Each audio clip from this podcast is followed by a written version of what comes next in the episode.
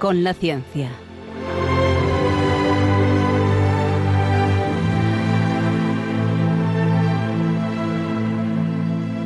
Dirigido por Javier Ángel Ramírez.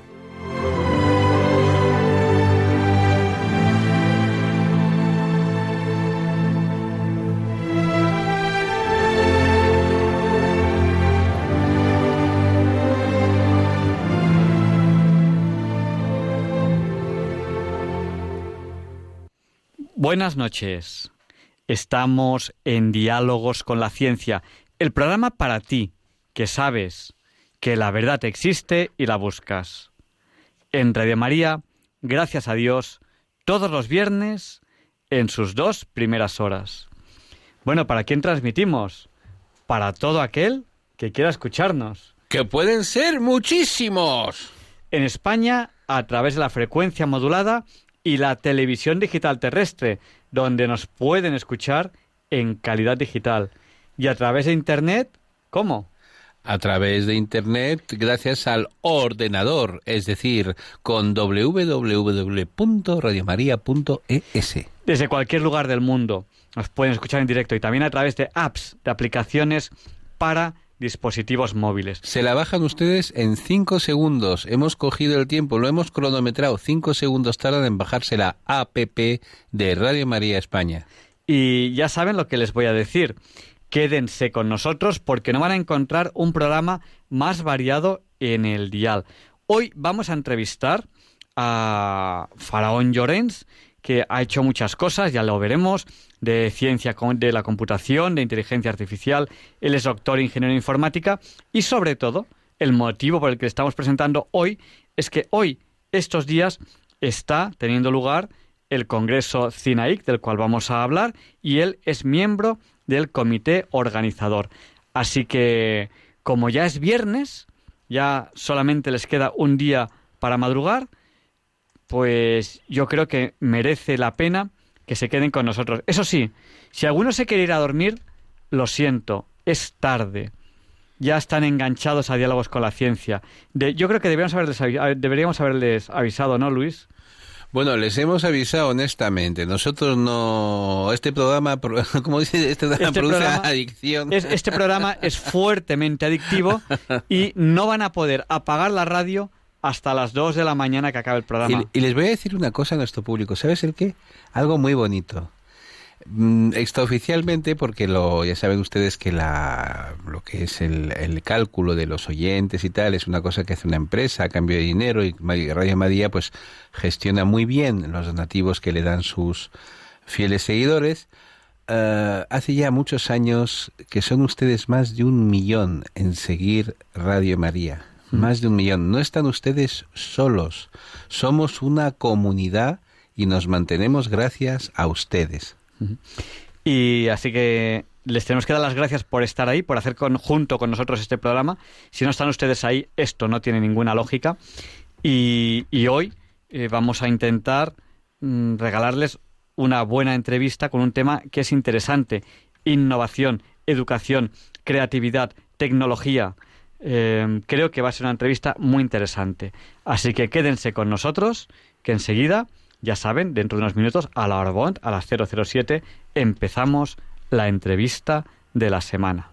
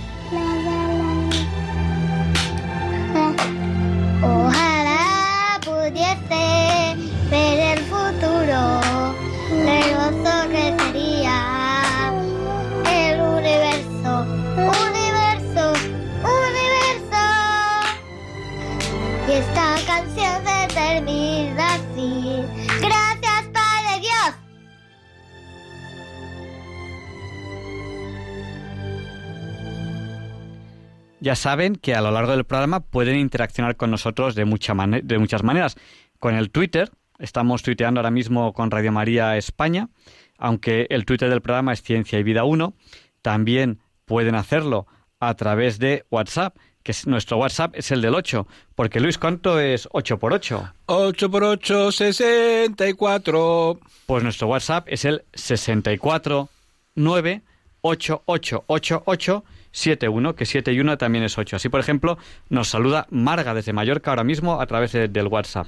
O también nos pueden escribir. Nos ha hecho muchísima ilusión recibir una postal con una foto de la Gioconda, de Pilar, una postal muy cariñosa, que nos escribe a Radio María, a Diálogos con la Ciencia, Paseo de los Lanceros 2, y el código postal ya saben que es muy fácil, porque todos los en Madrid empiezan por 28, y como el día tiene 24 horas, es 28024 de Madrid. Se lo repito, Diálogos con la Ciencia de Radio María, Paseo de los Lanceros 2, 28024 de Madrid.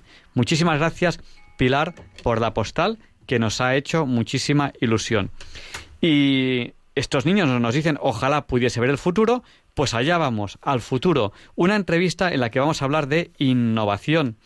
Y la empezamos ahora, a la hora Bond, a las 007, que es nuestra hora preferida de empezar las entrevistas cuando podemos. Allá vamos. Bom, bom, bom, bom, bom, bom. Era muy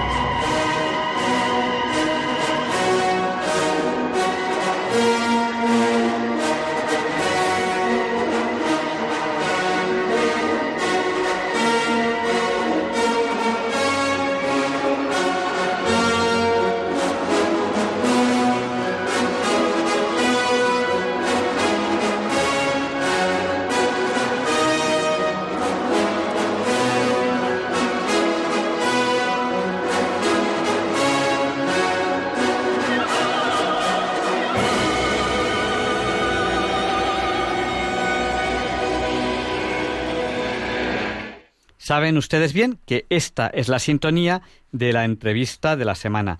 Y hoy tenemos el placer de presentarles a Faraón Llorens. Él es doctor ingeniero de informática, ha sido vicerrector de tecnología e innovación educativa y bueno, muchas cosas, porque también ha sido premio Sapiens. Luego le preguntaremos qué es esto del premio Sapiens, que, que, suena desde luego muy, muy bien. Y si no me equivoco, pues él es experto en ciencia de la computación e inteligencia artificial. Eh, buenas noches, profesor. Buenas noches. Bueno, y hoy está aquí como miembro del comité organizador de CINAIC. ¿Qué es esto de CINAIC? Bueno, pues CINAIC es, bueno, las siglas de un congreso de innovación, aprendizaje y competitividad. Realmente somos una red de, de profesores universitarios mayoritariamente interesados por, por estos temas, que estamos preocupados y ocupados en temas de docencia y en intentar eh, hacer que nuestros estudiantes aprendan de la mejor manera posible y que ese aprendizaje les sirva para esta sociedad en la que tienen que vivir. CINAIC, un congreso que está teniendo lugar estos días, ahora mismo, de hecho, estamos en mitad del congreso, justo el, el, día de en medio, ¿no? Si no me equivoco, es ayer bueno, eh, miércoles, ayer, jueves y viernes. Queda mañana por la mañana. Mañana queda realmente solo una parte, una mañana. Han sido dos días enteros, dos días y medio, y nos queda mediodía. La, la finalización. Mañana por la mañana y a mediodía ya acabamos. Un encuentro fundamentalmente de profesores, pero no exclusivamente de profesores, de personas que, que les atrae la innovación y los profesores por lo menos quieren dar clase mejor. Eh, ¿Es factible esto dar clase mejor? ¿De qué se está hablando en el Congreso?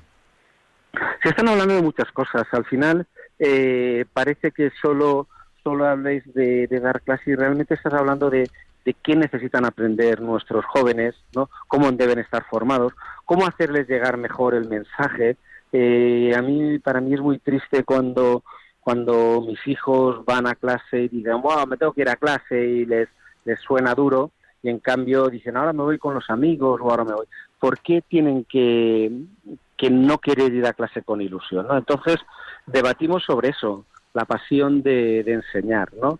Y para hablar de la pasión de enseñar, tienes que tener pasión por aprender. Eh, innovación educativa. Eh. ¿Qué pasa? ¿Que, ¿Que, antes se daban las clases mal? ¿Por qué es importante innovar? No, no, eh, no es, eh, innovar no es simplemente hacer cosas nuevas, no, eso no es innovar. Innovar es sacarle el mejor partido a lo que estás haciendo con las herramientas que dispones en ese momento. Y antes no se estaban haciendo mal, se estaban haciendo muy bien con las herramientas que se tenían en ese momento. Ahora, tú bien sabes que las herramientas con que se dispone ahora han cambiado muchísimo de hace unos años ahora. Eh, lo que la sociedad demanda ha cambiado muchísimo, ¿no? Entonces, realmente es por necesidad. Es como dicen que nunca te vas a bañar dos veces en el mismo río. Pues un profesor sabe que nunca va a dar la misma clase dos veces. Aunque sean la misma materia, dos años seguidos, incluso dos días que dar la misma clase, no es la misma. No son los mismos estudiantes, no es el mismo contexto. Entonces tienes que adaptarte a esos cambios, a eso nuevo. Bueno, eh, el Congreso CINAIC del que estamos hablando, Congreso Internacional sobre Aprendizaje, Innovación y Competitividad. Eh, lleva ya varias ediciones, ¿no? Si, ¿no? si no me equivoco. ¿Cada cuánto tiene lugar este Congreso? Lo hacemos cada dos años. El Congreso, el encuentro físico es cada dos años y es la quinta edición. Por tanto, llevamos más de 10 años realizándolo. Lo que pasa es que realizamos actividades entre congreso y congreso. Es decir, eh, CINAIC no es solo un congreso, es una red de personas que estamos conectados durante todo el tiempo en el que se participa a través de redes sociales, sobre cursos, de seminarios. Y lo que sí que realmente cada dos años ponemos una cita en Madrid, hace dos años en Zaragoza, en la que nos encontramos físicamente y además de compartir ideas y proyectos, compartimos pues ese, ese tiempo, ese, ese contacto personal, ¿no? las tecnologías están muy bien, pero al final somos humanos y necesitamos vernos las caras, eh, compartir unos momentos de, relax. Por tanto, es tan importante lo que se dice en las ponencias como lo que se habla en los cafés. Y al, al escuchar un oyente hablar de una red, a lo mejor se piensa que es muy difícil eso de, entrar en la red. A lo mejor hay gente que dice, uy, pues a mí el tema me interesa, soy profesor o no soy profesor, soy un, soy un profesional que me interesa el uso de las nuevas tecnologías, lo que sea, ¿no?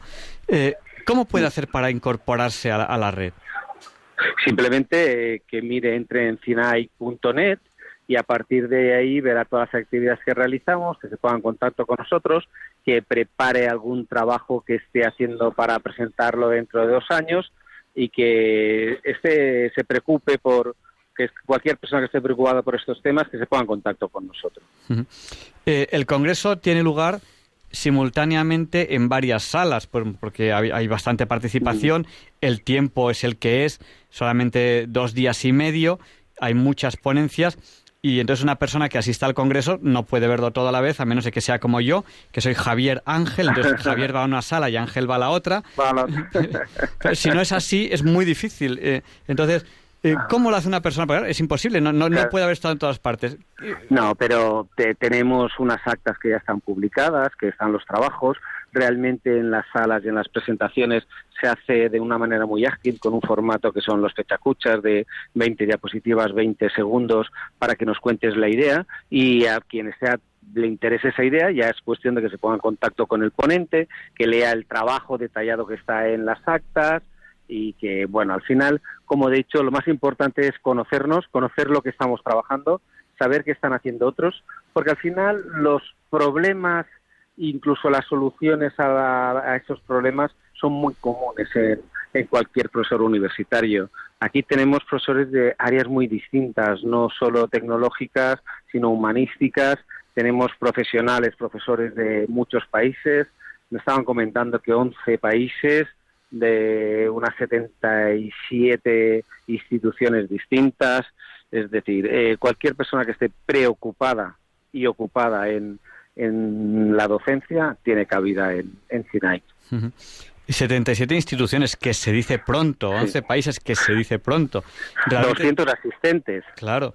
Eh, un congreso internacional en español, que, eh, yo, creo que eso, es buenísimo, porque estamos mal acostumbrándonos a que, a que lo que no es en inglés eh, no vale, y aquí es un congreso de la máxima relevancia en estos temas en español, cosa que a mí personalmente me parece que, que es buenísimo. También, también potenciar nuestra lengua como lengua científica.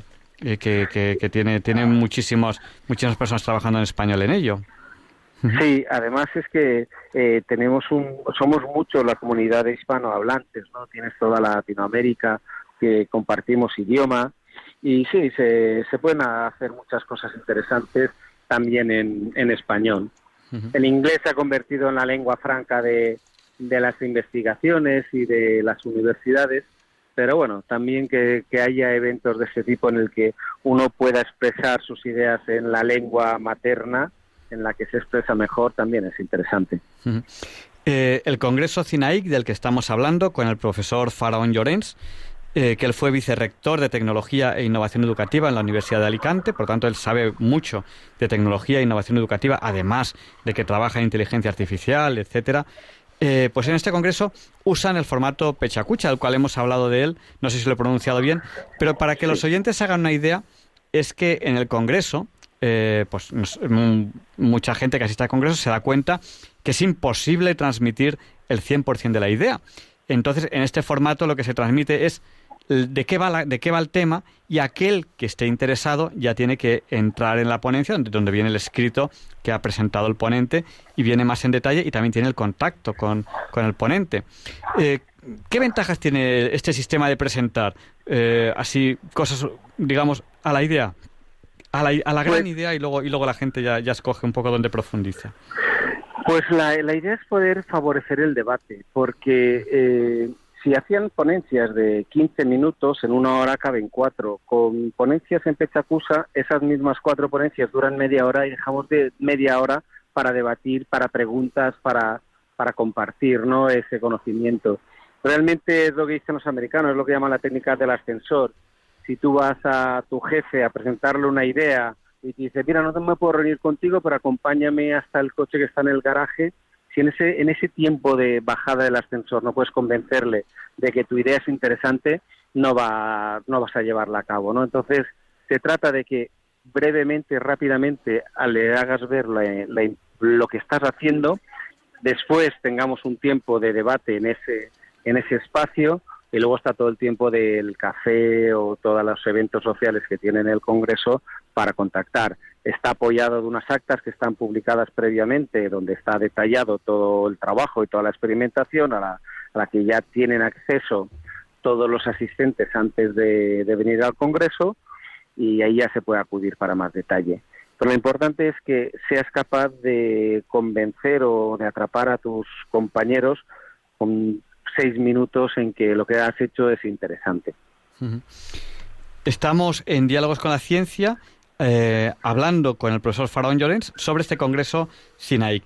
Y yo sé que no es un congreso 100% al uso, ¿no? La gente cuando habla de congreso se piensa pues que eh, todo el mundo es muy serio. Sé que ha habido actividades muy interesantes y que además SINAIC como que tiene, eh, como que busca que también transmitir cómo los alumnos pueden aprender, pone muchos ejemplos prácticos. He visto en Twitter una carta con un código QR. ¿De qué va eso?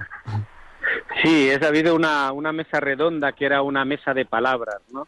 Sí, se repartían cartas en las que cada carta había una palabra y realmente lo que hablaban eran las palabras. Cada uno de los, nosotros teníamos una carta y cuando salía tu palabra, pues hablabas sobre ese tema, ¿no? También eh, eh, hablamos de innovación, pero queremos innovar al hablar también. No solo decir hay que hacer innovación, sino hacerla eh, creo que quien asiste a CINAI eh, oye cosas innovadoras, pero además ve cómo se hacen cosas innovadoras. Ha habido los talleres de, cocina, ¿no? Dices, ¿qué hace la cocina? Pues sí, había recetas de cocina que te decían cómo, cómo hacer innovación en tu aula. Bueno, siempre intentamos eh, utilizar formatos novedosos, no solo la innovación que esté en el contenido, sino también en el continente. Profesor, una duda que tengo yo es, claro, los, los dicen los experimentos con gaseosa y especialmente con niños y con su forma de aprendizaje.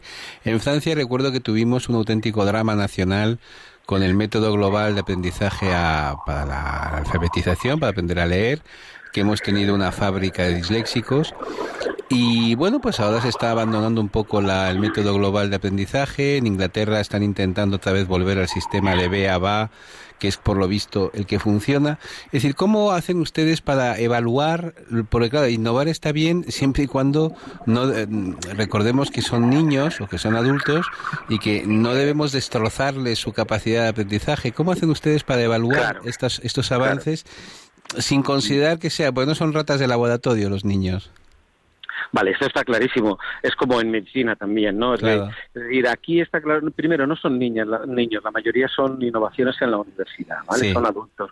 Pero además lo que haces es una, eh, tú crees que hay una innovación, la haces controlada, ¿vale? No, no son cambios bruscos, no son cambios bruscos, y lo que pretende precisamente el, el Congreso es que si haces alguna innovación, para presentarla aquí tienes que medirla, tienes que plantear los objetivos, tienes que establecer un sistema de investigación. Realmente, precisamente, el Congreso va de eso. Es decir, no hagas en el lo que se te ocurra, no es que tengas una brillante idea y digo, oh, voy a probar esto. No, mira, mira, eh, lee, lees las actas de otros congresos, verás otros compañeros que dicen, he utilizado esto y me ha servido por esto, por esto, por esto y tenía estos problemas.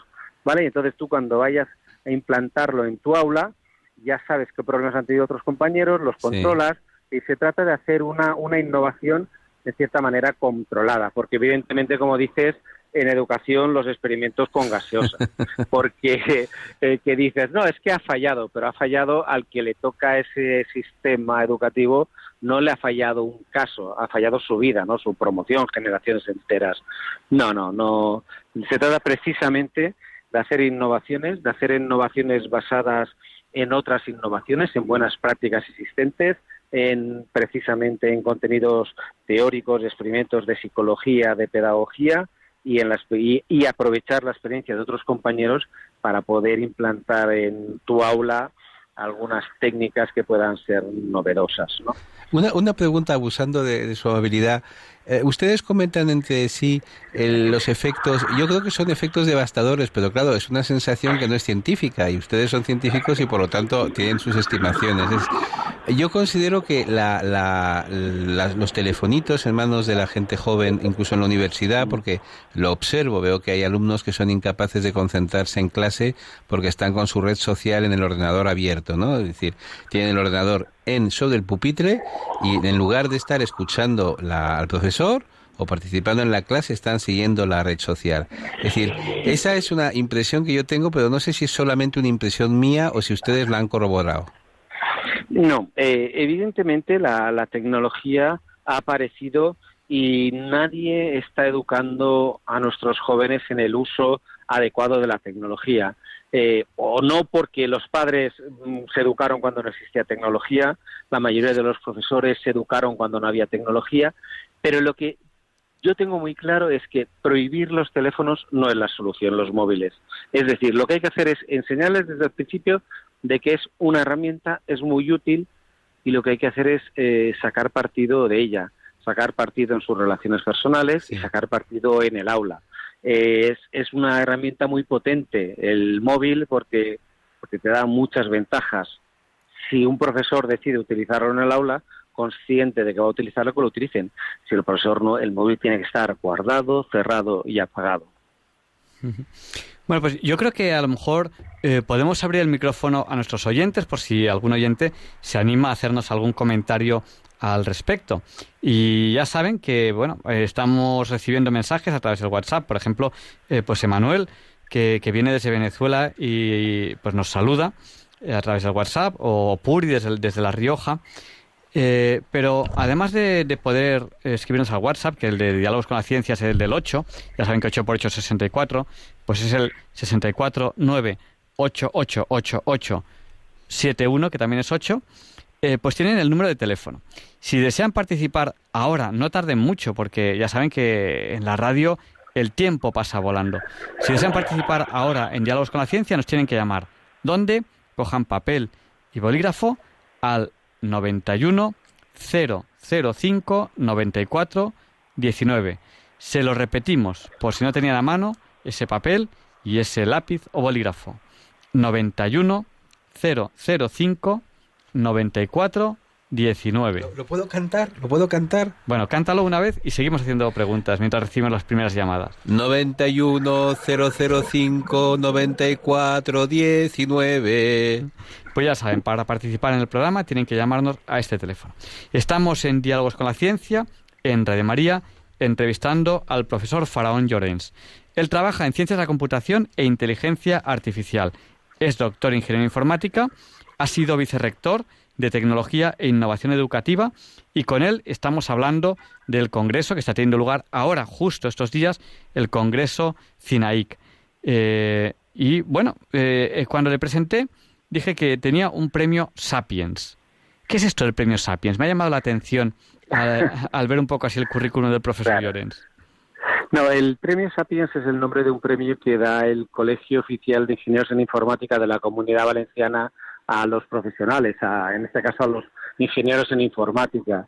Y tuvieron a bien concedérmelo hace años por, bueno, consideraron que tenía una trayectoria adecuada en, en defensa de, la, de la ingeniería informática. Bueno, un tema interesante. Está usted impartiendo eh, clases de, yo creo que de muchas asignaturas, porque yo he dicho ciencia de la computación e inteligencia artificial, pero son muchas más. Este verano tuvimos una entrevista aquí sobre inteligencia artificial. Debía ser en mediados de julio o algo así, no, no recuerdo la, fecha exacta. Y, y, al final llegamos a la conclusión de que eh, a los que no conocemos el tema nos parece que la inteligencia artificial está más avanzada de lo que parece que realmente es, o a lo mejor es porque nos hacemos una idea, nos hacemos una idea que no es la idea, la idea real. Aunque a lo mejor un día quedemos para hablar de inteligencia artificial, yo no puedo eh, no puedo quedarme con, las ganas de preguntarle cómo ve la inteligencia artificial hoy en día, 2019. ¿Es realmente inteligente la inteligencia artificial? ¿Es lo que la gente piensa al decir la palabra inteligencia? Eh, ¿Dónde estamos? Vale. En, cuanto a la tecnología, suele haber un efecto y es que eh, la sobreestimamos a corto plazo y la subestimamos a largo plazo, ¿no? Es decir, eh, cuando sale un término de tecnología que está de moda, creemos que todo esto va a ser mucho, mucho, mucho, hablamos mucho y después tampoco es para tanto, pero ojo, está ahí, ¿no? Entonces, la inteligencia artificial lleva muchos años, desde los años 60, ¿no? Eh, cuando aparecieron los ordenadores, que en principio se llamaban cerebros electrónicos.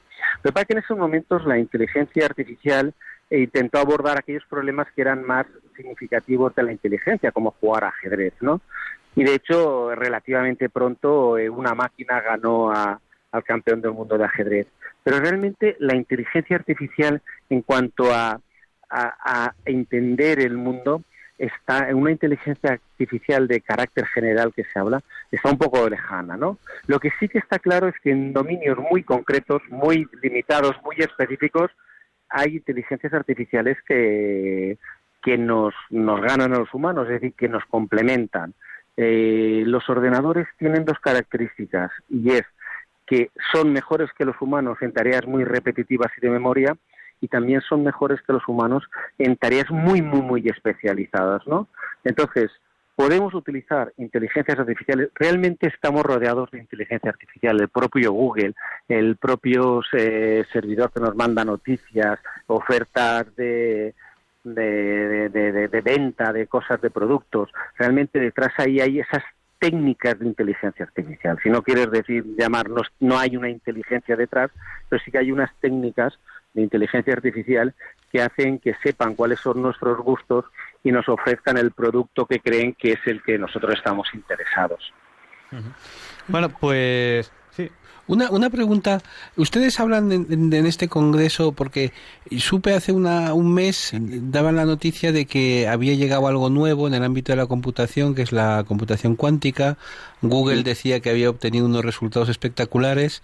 Eh, ¿Ustedes están ya evaluando si eso va a tener algún tipo de influencia en el mundo del aprendizaje?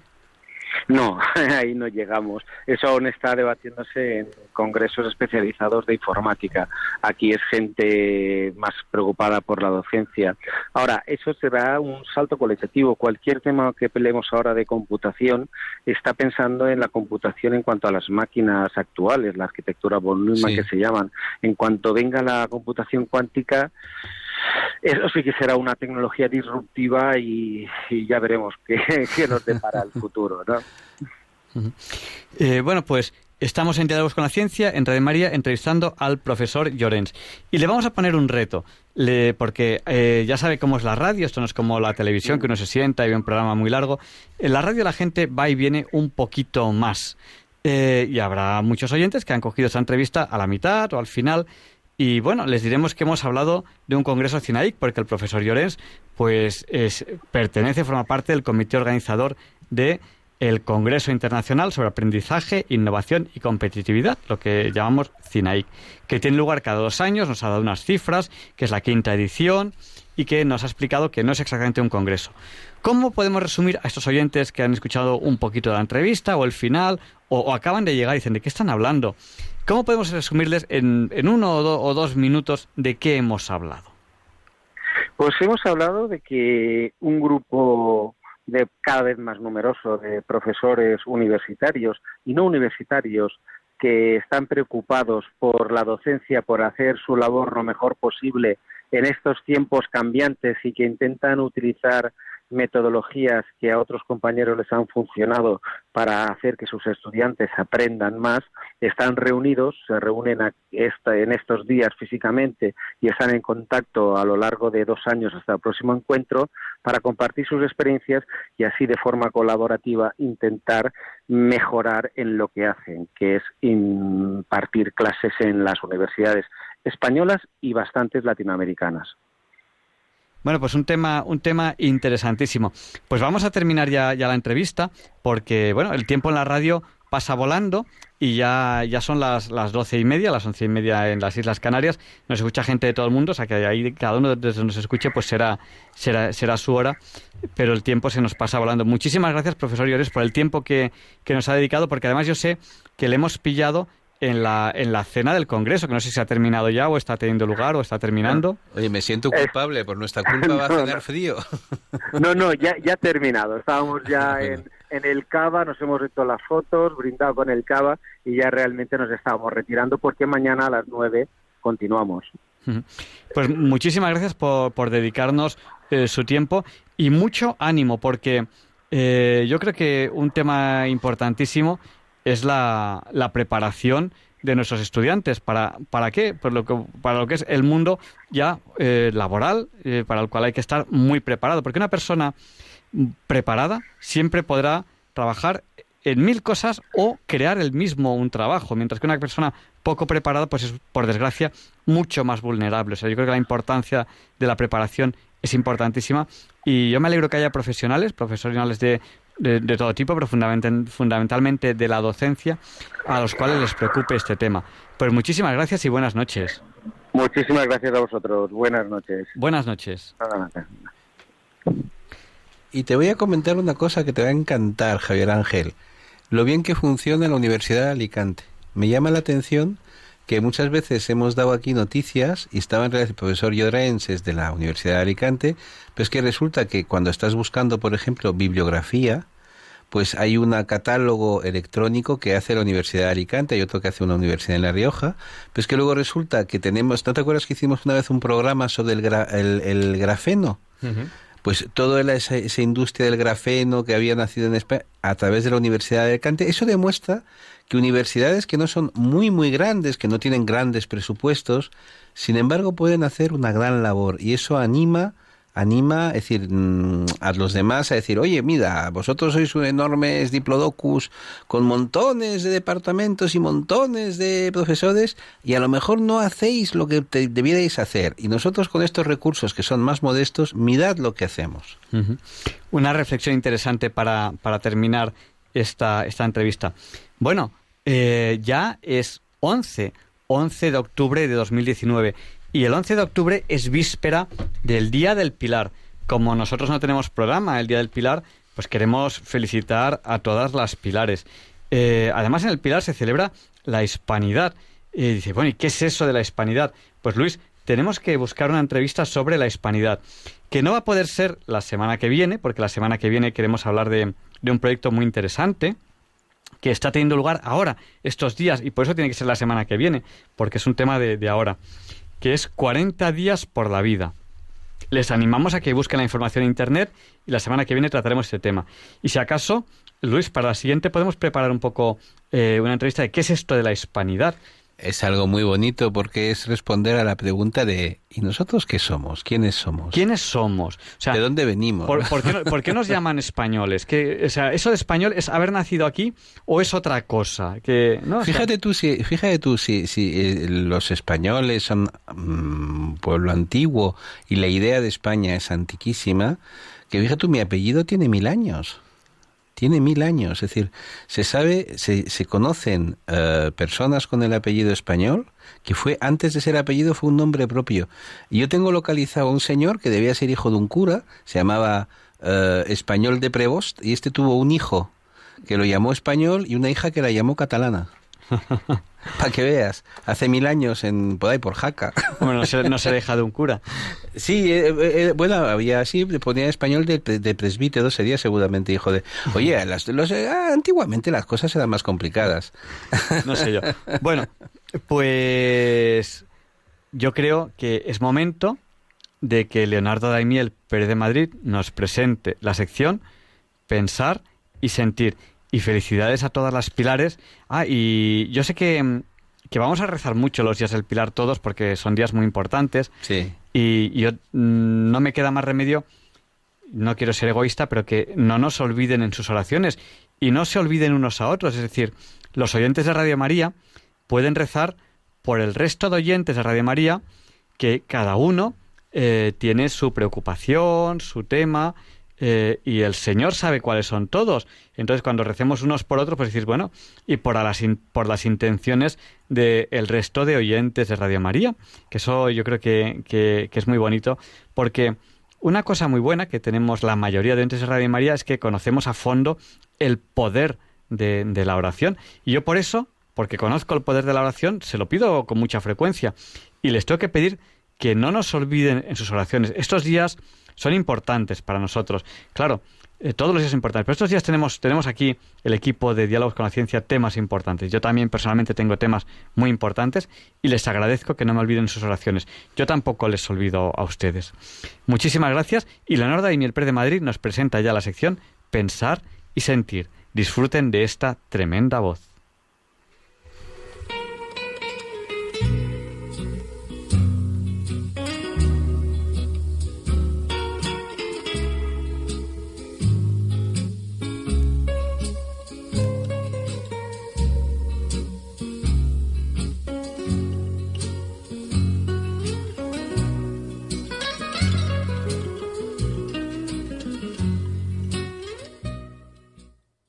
Buenas noches, queridos oyentes de Radio María. Soy Leonardo Daimiel y celebro estar de nuevo con ustedes. Les agradezco mucho que estén ahora ahí al otro lado de la radio. En su capítulo 2, el Génesis nos relata la creación que Dios hizo de la mujer. Entre los versículos 18 y 24 encontramos los detalles desde que dijo el Señor Dios, no es bueno que el hombre esté solo hasta que serán los dos una sola carne.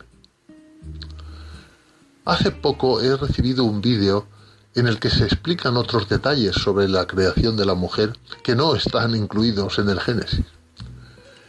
Y me ha parecido que es una explicación realista de muchas de sus cualidades, podríamos decir de sus prestaciones, por utilizar el lenguaje intemporal que se encuentra en ese vídeo.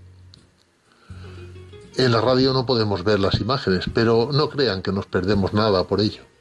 Se trata simplemente de una persona hablando y lo que dice es realmente lo que nos importa ahora. No les puedo decir el nombre de su autor porque no lo sé. Lo que sí sé es que nos recuerda magistralmente lo maravillosa que es la mujer, la creación más bella de Dios. Y dice así. Un ángel preguntó al Creador, ¿por qué dedicas tanto tiempo a la creación de la mujer? Y Dios contestó, ¿has visto la hoja de especificaciones que tengo para ella? Debe tener más de 200 piezas movibles, todas cambiables, y ser capaz de funcionar en cualquier circunstancia.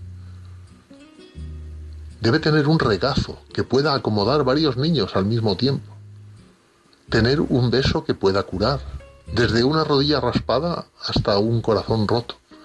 Y lo hará todo con solamente dos manos. El ángel se maravilló de los requisitos. Solamente dos manos.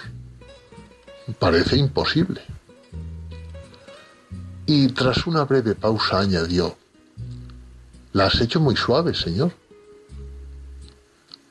Es suave, dijo Dios, pero la he hecho también fuerte. No tienes idea de lo que puede sobrellevar o lograr. ¿Será capaz de pensar? preguntó el ángel. Dios contestó, no solamente será capaz de pensar, sino de razonar y de negociar. Mientras hablaban, el ángel notó algo y alargando la mano tocó la mejilla de la mujer. Señor, parece que este prototipo tiene una fuga. Creo que estás tratando de poner demasiadas cosas en ella. Eso no es ninguna fuga, le corrigió el Señor. Es una lágrima. ¿Para qué es la lágrima? preguntó el ángel. Y Dios dijo, las lágrimas son la manera que tiene de expresar su dicha, su pena, su desengaño, su amor, su soledad, su sufrimiento y su orgullo. Esto impresionó mucho al ángel. Eres un genio, Señor, pensaste en todo. La mujer es verdaderamente maravillosa. Y le respondió Dios, lo es. La mujer tiene sorprendentes fuerzas que asombran. Se sobrepone a las dificultades, lleva grandes cargas, pero lo hace con amor y dicha. Sonríe cuando quiere gritar, canta cuando quiere llorar, llora cuando está feliz y ríe cuando está nerviosa. Lucha por lo que cree, se enfrenta a la injusticia no acepta no por respuesta cuando cree que hay una solución mejor. Se priva de lo necesario para que su familia pueda tenerlo. Ama incondicionalmente. Llora cuando sus hijos triunfan y se alegra cuando sus amistades consiguen premios. Sufre cuando sufren otros. Sin embargo, puede resistir cuando piensa que ya no hay más fuerzas. Sabe que un beso y un abrazo pueden ayudar a curar un corazón roto. A pesar de todo, hay un defecto en la mujer. Se le olvida lo mucho que vale.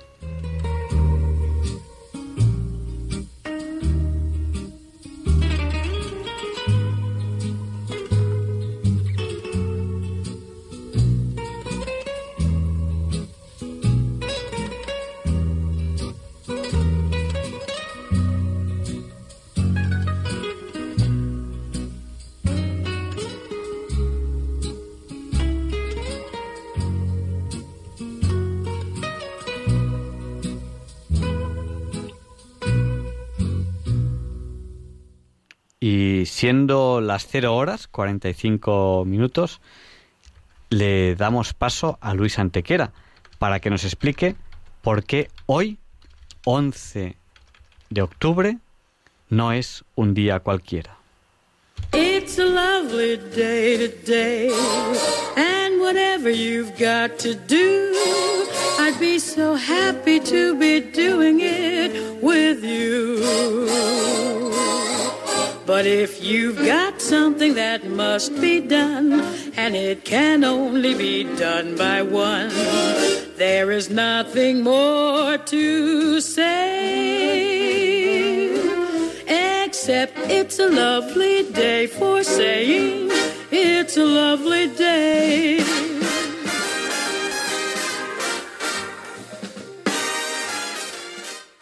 No, Javier Ángel, no dilectos compañeros de Diálogos con la Ciencia, no, queridísimos oyentes de Radio María. Claro que no es un día cualquiera, ningún día es un día cualquiera y este 11 de octubre que nos disponemos a comenzar ahora tampoco, porque en fecha tal, pero del año 1469, en un pueblecito de la provincia de Palencia llamado Dueñas, un inteligente jovencito se aloja justo antes de conocer a una guapa y no menos inteligente jovencita. Tras casarse, formarán una de esas grandes parejas de la historia de la humanidad, finalizando en 1492 la reconquista española, descubriendo ese mismo año todo un continente, América, y completando en 1513 con la incorporación de Navarra la unidad española. El joven se llama Fernando, la joven se llama Isabel. ¿Quién sino los reyes católicos? Y en 1698, ante la falta de descendencia de Carlos II de España, el Tratado de la Haya reparte el imperio español entre Inglaterra, Francia y Holanda, naturalmente a sus espaldas. Curiosamente, en la misma fecha, pero de dos años después, Carlos II nombra heredero de la corona de España, sin fragmentarla en lo más mínimo, a su sobrino nieto, hijo de su hermana María Teresa, Felipe de Anjou, que reinará como Felipe V y no será un mal rey de España.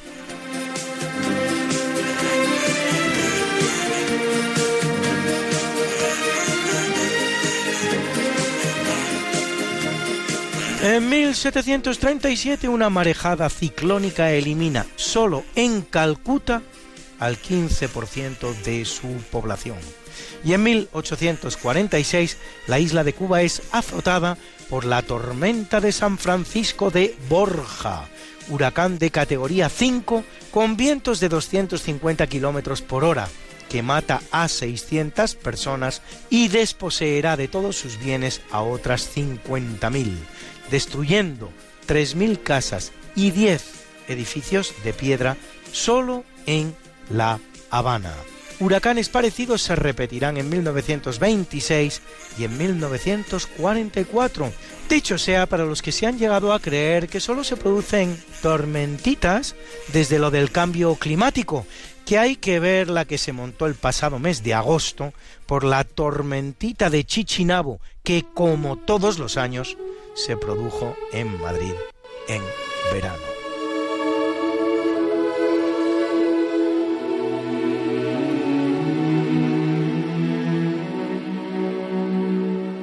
En 1745 en la ciudad alemana de Leiden, Ewald Jürgen von Kleist presenta su botella de Leiden para almacenar cargas eléctricas. Es el primer condensador. En 1830 en Varsovia, el compositor Frédéric Chopin interpreta su opus 11, uno de los conciertos para piano y orquesta más importantes de la historia de la música y que por cierto están ustedes escuchando desde hace un ratito.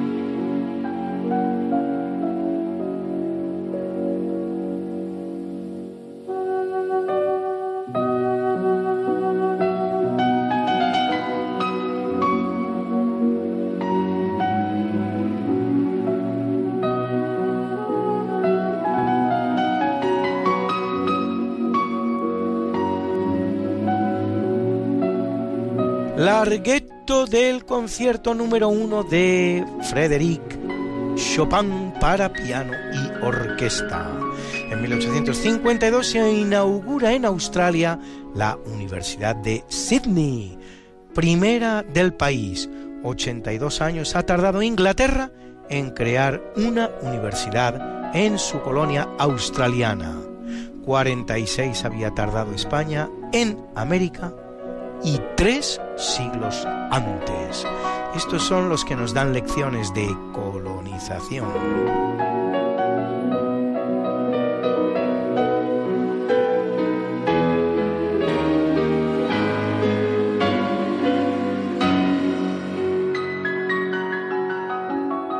En 1878 Julio Argentino Roca, luego presidente, emprende la llamada campaña del desierto, que prácticamente va a duplicar el territorio argentino con la incorporación de la Pampa y la Patagonia.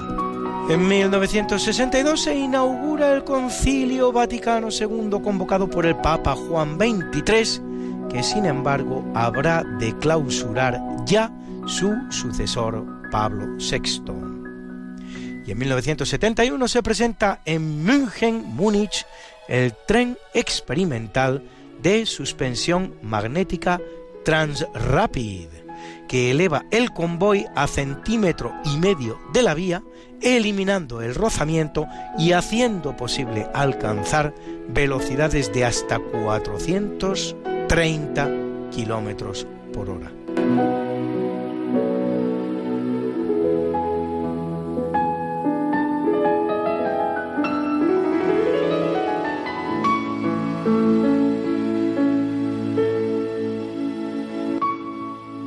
En 1976, Hua Guofeng, sucesor de Mao Zedong,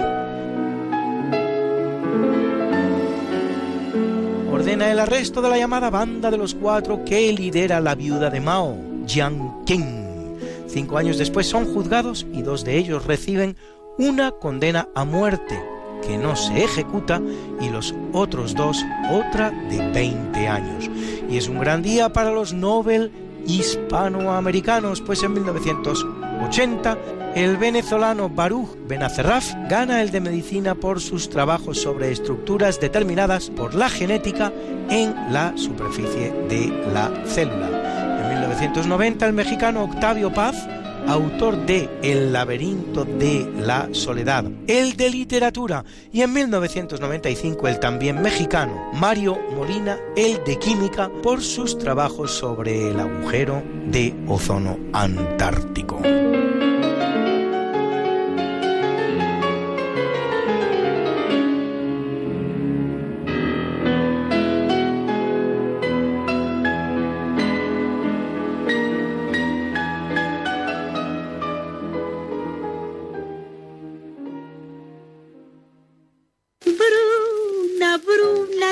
María y está en la cuna, nació de día, tendrá fortuna.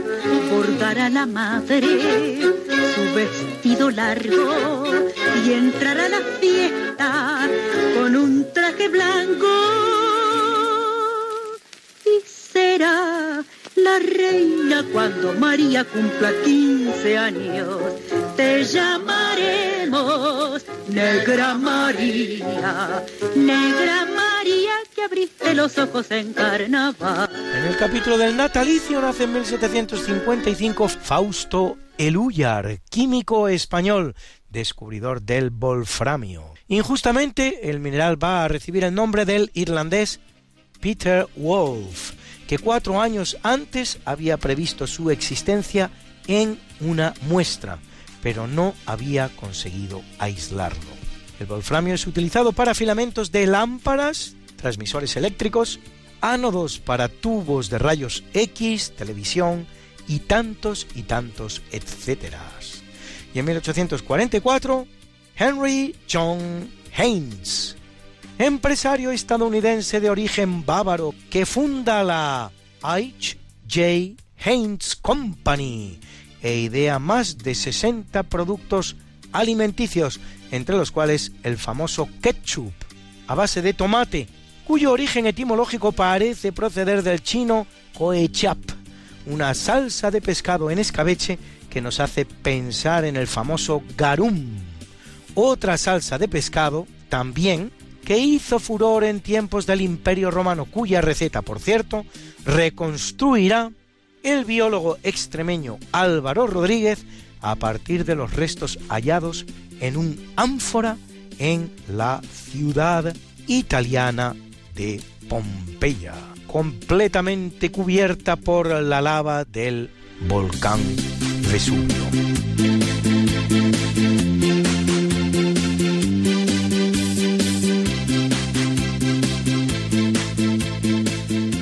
En 1884 el que nace es el alemán Friedrich Bergius, Nobel de Química 1931 por sus contribuciones a la creación y desarrollo de los métodos químicos a alta presión. Y en 1948, esa buena cantante española que fue Cecilia, a quien debemos títulos deliciosos como este maravilloso ramito de violetas. Era feliz en su matrimonio, aunque su marido era el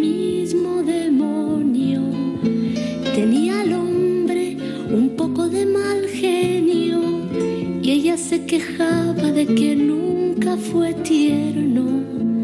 Desde hace ya más de tres años recibe cartas de un extraño, cartas llenas de poesía que le han devuelto la alegría.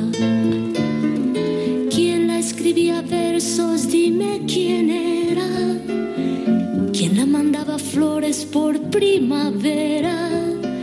¿Quién cada 9 de noviembre, como siempre sin tarjeta, la mandaba un ramito de violetas?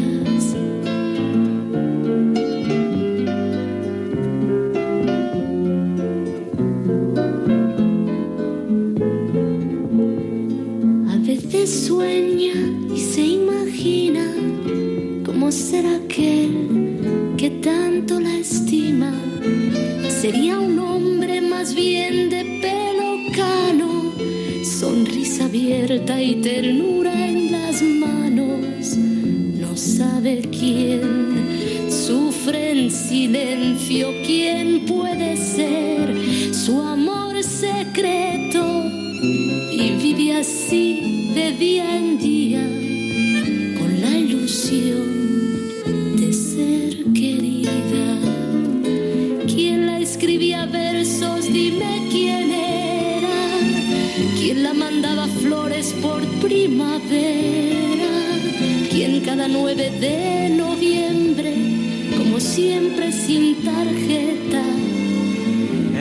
1885, en Burdeos, el francés François Mauriac, Nobel de Literatura 1952, autor de obras como El desierto del amor o Nido de víboras, obras maestras de la literatura del siglo XX.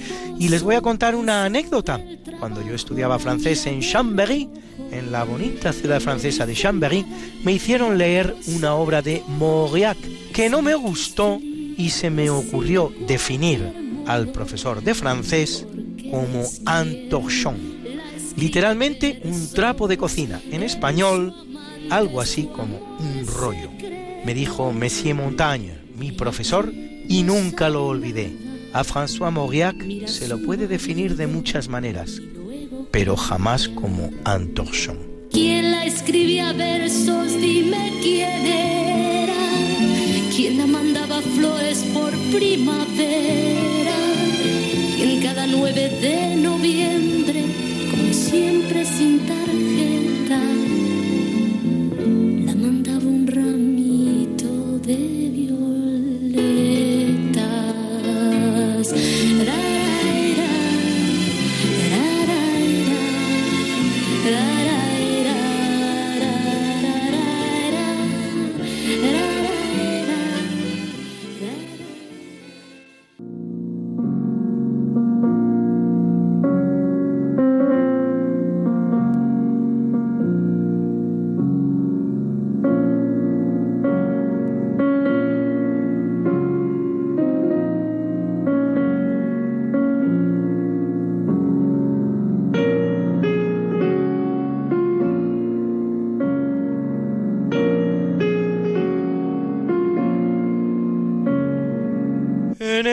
capítulo del obituario muere en 1303 Benedetto Gaetani, más conocido como Bonifacio VIII, centésimo nonagésimo tercer papa de la Iglesia Católica, que lo es entre 1294 y 1303.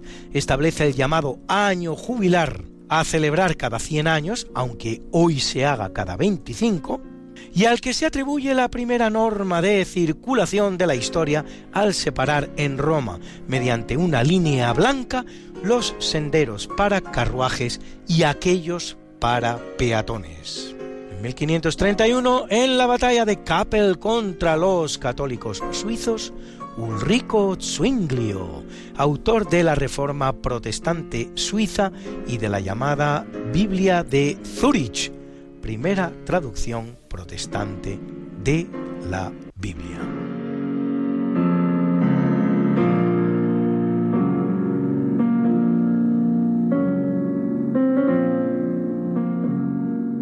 En 1629 el que muere es Fray Luis de Bolaños, franciscano y evangelizador español, fundador de la ciudad de Cazapá, en Paraguay, y autor de la primera obra en lengua guaraní, el Catecismo guaraní. En 1708, Ehrenfried Walter von Schernhaus, físico y médico alemán, inventor de varias lentes y de la porcelana europea, un producto, la porcelana, que, como se sabe, solo se producía hasta entonces en China. Y en 1896 el gran compositor austríaco Anton Bruckner, autor de nueve sinfonías, un número mítico en la música, estas nueve sinfonías en el que se han atascado no pocos compositores también Beethoven y de un reconocido requiem del que escuchan ustedes su precioso Sanctus.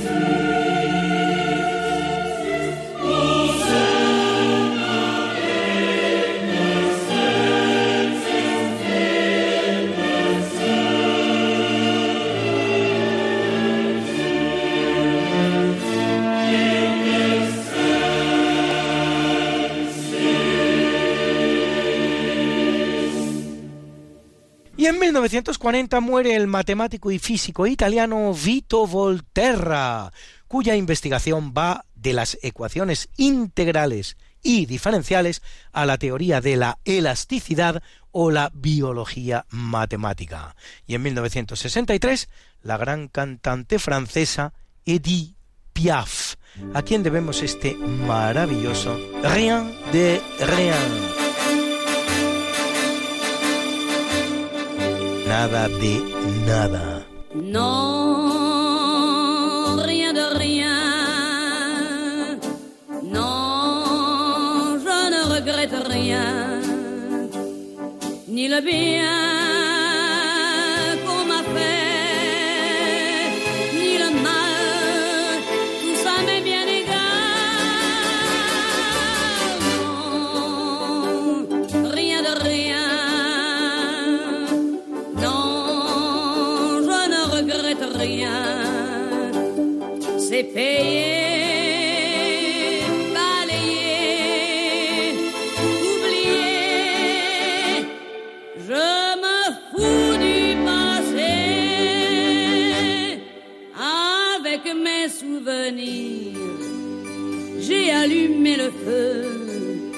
mes chagrins, mes plaisirs.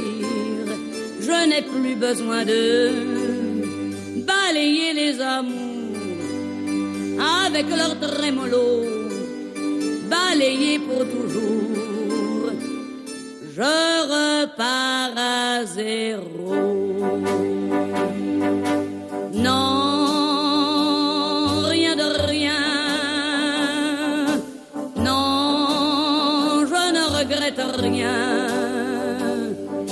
Ni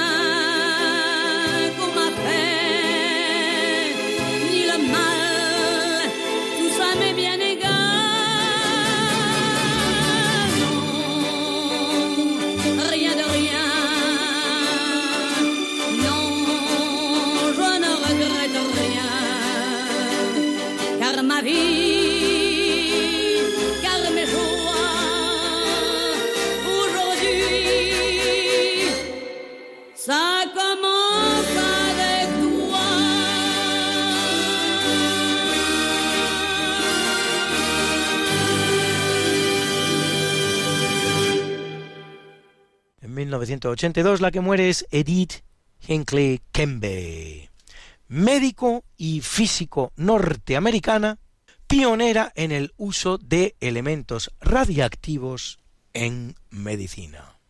Qué linda está la mañana en que vengo a saludarte. Venimos todos con gusto y placer felicitarte. El día en que tú naciste, nacieron todas las flores. En la pila del bautismo cantaron los ruiseñores. Ya viene amaneciendo, ya la luz del día nos dio. Levántate de mañana, mira que ya amaneció. Y felicitamos hoy a Alberto Vázquez Figueroa, escritor español, autor de un centenar de obras, entre las cuales Ébano o Tuareg, que además ha inventado un método de desalinización, el cual cumple 83. Felicidades, maestro.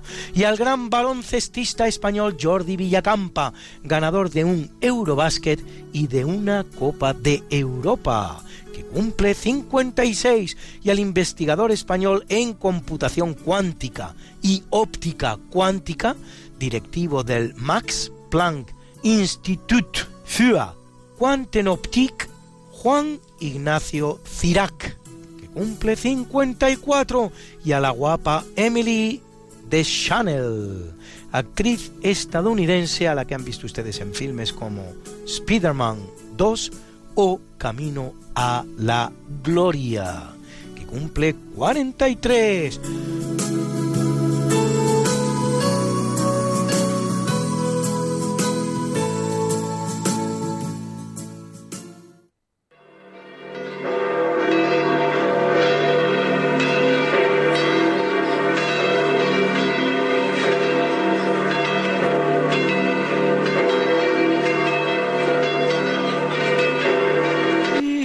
Celebra la Iglesia Católica a Nuestra Señora de Begoña y a Escubículo, Plácido, Ginés, Probo, Andrónico, Sármatas, Zanaida y Filonila, mártires, y a Nicasio, Germán y Sisinio, obispos, a María Soledad Torres Acosta, fundadora, a Venancio, abad, y a Quirino y Anastasio, presbíteros. Hoy es el Día Mundial de la Visión y también el Día Internacional de la Niña. A mí, sin embargo, ¿qué quieren ustedes que les diga? Me gusta más el que se celebra el 20 de noviembre, el Día Internacional del Niño. Así, sin acepción de sexos, niños y niñas unidos en la celebración de lo que les une, la infancia, la niñez. Y como yo sé que a muchos de ustedes les gustan estas efemérides, pues pueden ustedes consultarlas, como siempre, en el medio Religión en Libertad, en la columna, en cuerpo y alma, donde las colgamos para ustedes semana, Something that must be done, and it can only be done by one. There is nothing more to say, except it's a lovely day for saying it's a lovely day.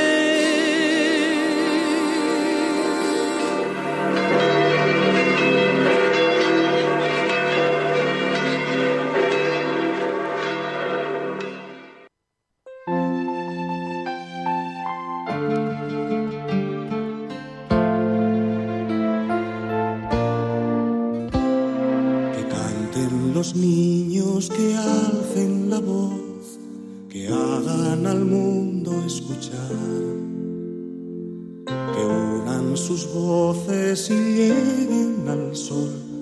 En ellos está la verdad. Good evening and welcome to this session. A preguntas sencillas a conceptos complejos. In this program, dia- diálogos con la ciencia. With the key? En Radio María Spain. Good evening, Ruth. How old are you? Good night. I am Good evening. Good night es para ir a dormir. Good evening. How old are you? good evening. I am 11 years old. Ruth tiene 11 años. ¿Qué quieres preguntar esta noche a Diálogos con la Ciencia? ¿Qué, ¿Por qué ahora se utilizan las bombillas? Nuevas. Sí, estas bombillas, no me acuerdo el nombre, pero las bombillas estas, Hmm. que por qué no se siguen utilizando las antiguas. En la, en la evolución humana, eh, cuando se, hay que resolver un problema, por ejemplo, iluminar en la oscuridad, pues eh, la primera vez que se hace muchas veces no se hace de la manera más eficiente. Pues empieza iluminando con fuego. Eso no es muy eficiente, porque mete humo dentro de la casa, porque tiene una combustión dentro de la casa, porque puede haber un incendio, ¿vale?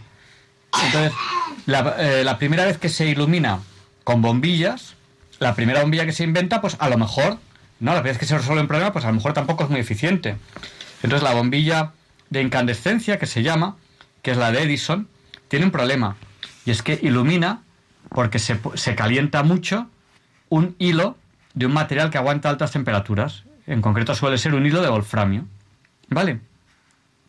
Pero ¿qué ocurre? Que como se calienta mucho, no solamente emite luz, emite calor.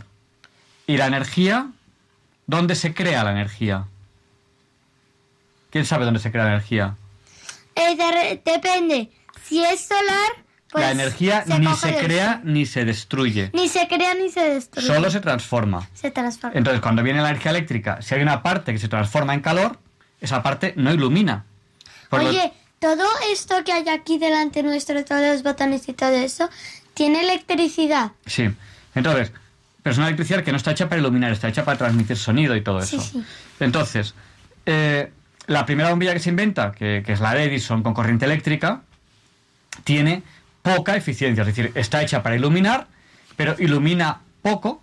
Ilumina poco, el rendimiento que tiene es malo, consigue poca luz respecto a lo que consume.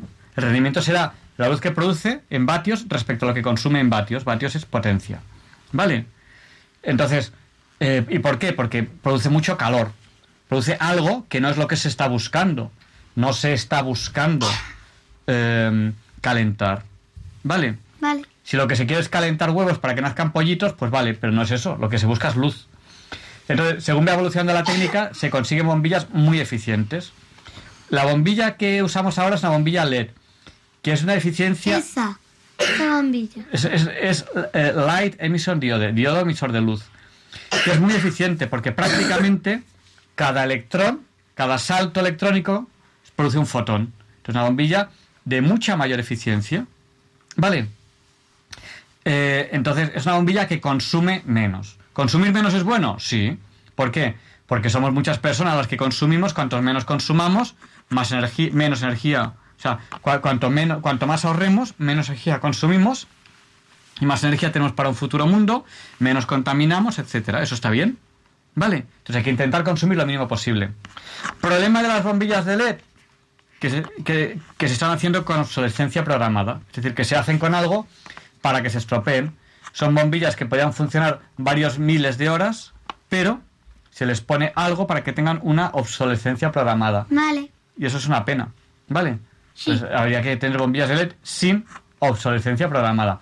Haremos un programa especial en el que hablaremos de, eh, de la modernidad y de la obsolescencia programada, que es un problema del mundo moderno. Que se, se venden productos muy baratos con obsoles- obsolescencia programada. Y eso es un problema, porque genera muchísimos residuos. Y eso está muy mal. Y no se combate eso. Vale, Ruth, ¿estás de acuerdo? Sí. Eh, ¿Has entendido bien lo de las bombillas nuevas que llamas tú, las de Sí. las LED? Pues eso.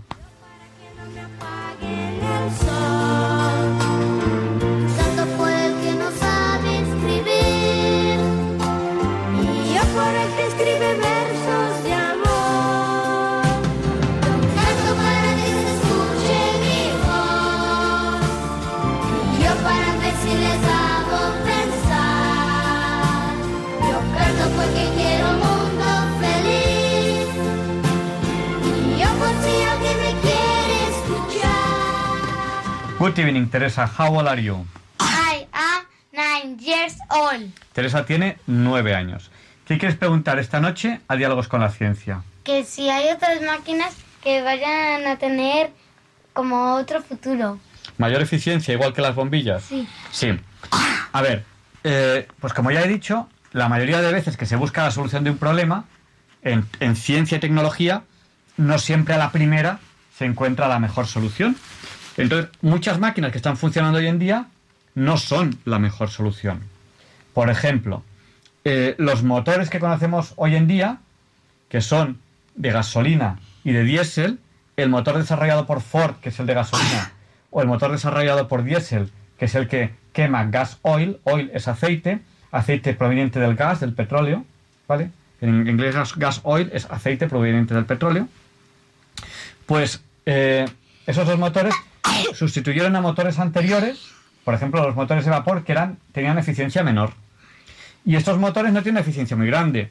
Un motor de gasoil puede tener una eficiencia, siendo nuevo, del 30 y pico, 40 y poco, por- 30 y mucho, 40 y poco por ciento, siendo nuevo, luego su eficiencia disminuye, su rendimiento. Y un motor de gasolina, siendo nuevo, puede tener una eficiencia del 30 y poco por ciento. Entonces, son motores de muy bajo rendimiento. Entonces, eh, se, esperamos que en breve sean sustituidos por motores de mayor rendimiento. ¿Quién conoce un motor de más rendimiento que el de gasolina o gasoil? ¿Quién conoce uno de mayor rendimiento? ¿Tú? ¿Yo? No sé. El eléctrico, el motor eléctrico tiene rendimientos del 80 y pico, 90 y pico por ciento. Eso está muy bien. Prácticamente toda la energía que le llega, en to- toda la energía eléctrica que le llega, la transforma en energía mecánica. Pero todavía hay problemas que no están resueltos, como eh, por ejemplo eh, las, las baterías para acumular esa energía, la carga de esas baterías, cómo cargamos esas baterías, ¿vale? Sistemas eh, no muy caros para, eh, para esos motores. Y eh, son motores que en realidad en lo que es el motor no es caro. Y, y son sistemas que tampoco tienen que ser tan caros. Luego también hay un problema, y es que las casas de motores han invertido muchísimo dinero en desarrollar motores de gasolina y diésel. Entonces, estas, se está también, pienso yo, intentando ralentizar el paso a motores más eficientes, porque esas máquinas tienen que amortizar los cientos de millones de euros, los cientos de miles de millones de euros que han gastado en desarrollar esos motores que tienen una tecnología impresionante detrás, unos trabajos de ingeniería impresionantes detrás, y bueno, se están intentando también resistir, resistir a ello, ¿no? Quedan problemas todavía que resolver en los motores eléctricos, pero evidentemente es el futuro. Y hay muchas otras máquinas que también irán mejorando, irán mejorando, que hoy en día son de una cierta manera, pero en el futuro serán de otra. Vale, Teresa. Vale. Marta, ponte buena que ahora te toca preguntar a ti, no tosas mucho, ponte buena. sus voces y lleguen al sol, en ellos está la verdad. Que canten los niños que viven en paz y aquellos que sufren dolor. Que canten por esos que no cantarán, porque han apagado su voz. Canto porque sea verde el jardín.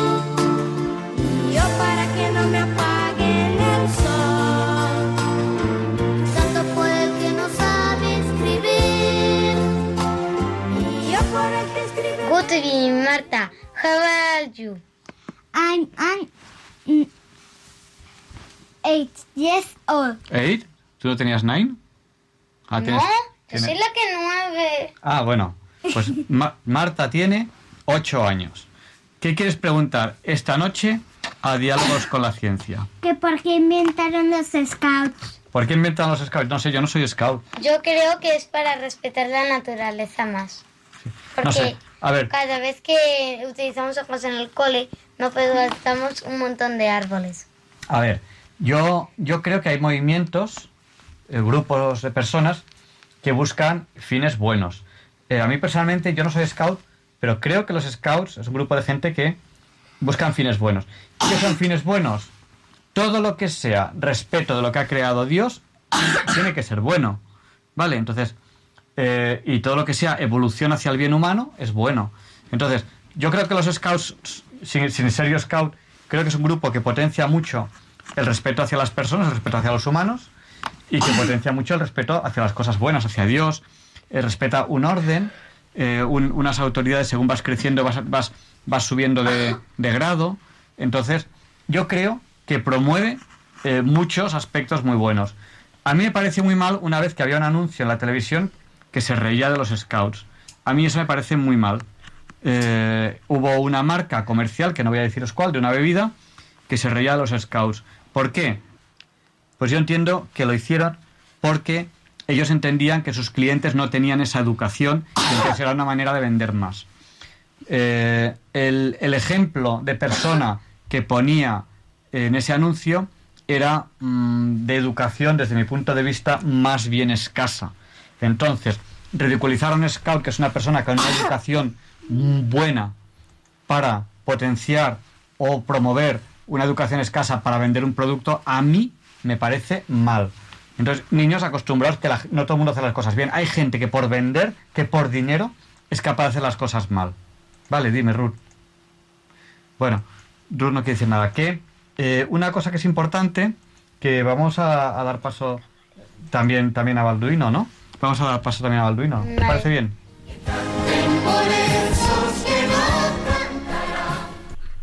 Por em, ¿Hay algún idioma que no tenga traducción a otro idioma? Pues Balduino, me has pillado, pero suerte que está Luis que me echa una mano. Bueno, pues mira, la, la, pregunta es compleja. En realidad, los idiomas no tienen ninguna traducción a otro. Los idiomas tienen traducción a otro desde que existen personas bilingües, es decir, personas que hablan dos idiomas y que por lo tanto pueden facilitarle a los demás el paso de un idioma a otro. Entonces, eh, ¿hay, por ejemplo, traducción directa del armenio al indonesio? Pues habría que saberlo. Normalmente es algún armenio que esté en Indonesia, pues que ha aprendido el idioma y puede hacer la traducción. De todos modos, hay otros idiomas que sirven como de puente. Por ejemplo, en su día fue el español, luego el francés y ahora es el inglés. Cuando digo idioma puente, significa que casi todos los idiomas del mundo tienen una traducción con ese idioma puente, que es el inglés. Entonces, incluso en los dispositivos automáticos de traducción, que son muy malos, pero que bueno, que hay, que hay que usarlos para cosas sencillas y tal, pues lo que tienes es que del árabe, por ejemplo, al chino, si no tienes un traductor, una persona que haya hecho un sistema de traducción directo, un libro, una, o que te pueda hacer de traductor o de intérprete, pues a lo mejor vas a un programa automático que en realidad lo que va a hacer es traducir del árabe al inglés y luego del inglés al chino. Y entonces, gracias a esos idiomas puente, mm, se hacen traducciones posibles entre idiomas en los que es a veces poco probable que encuentres a una persona que hable los dos.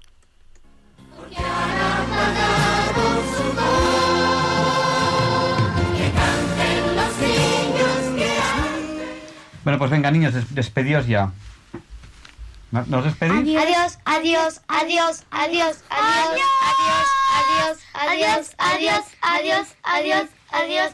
Buenas noches a todos. Adiós, adiós, adiós, adiós, adiós, adiós, adiós. Buenas noches. Buenas noches. Por esos que no cantarán, porque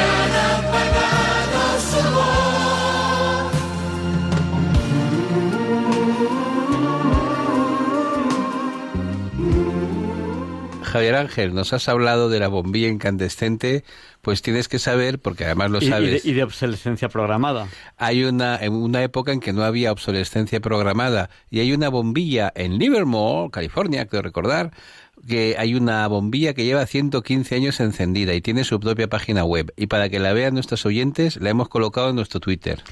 Y lo que sí que vamos a hacer ahora es que Alfonso Carrascosa, científico del CSIC, presenta la sección Católicos y Científicos.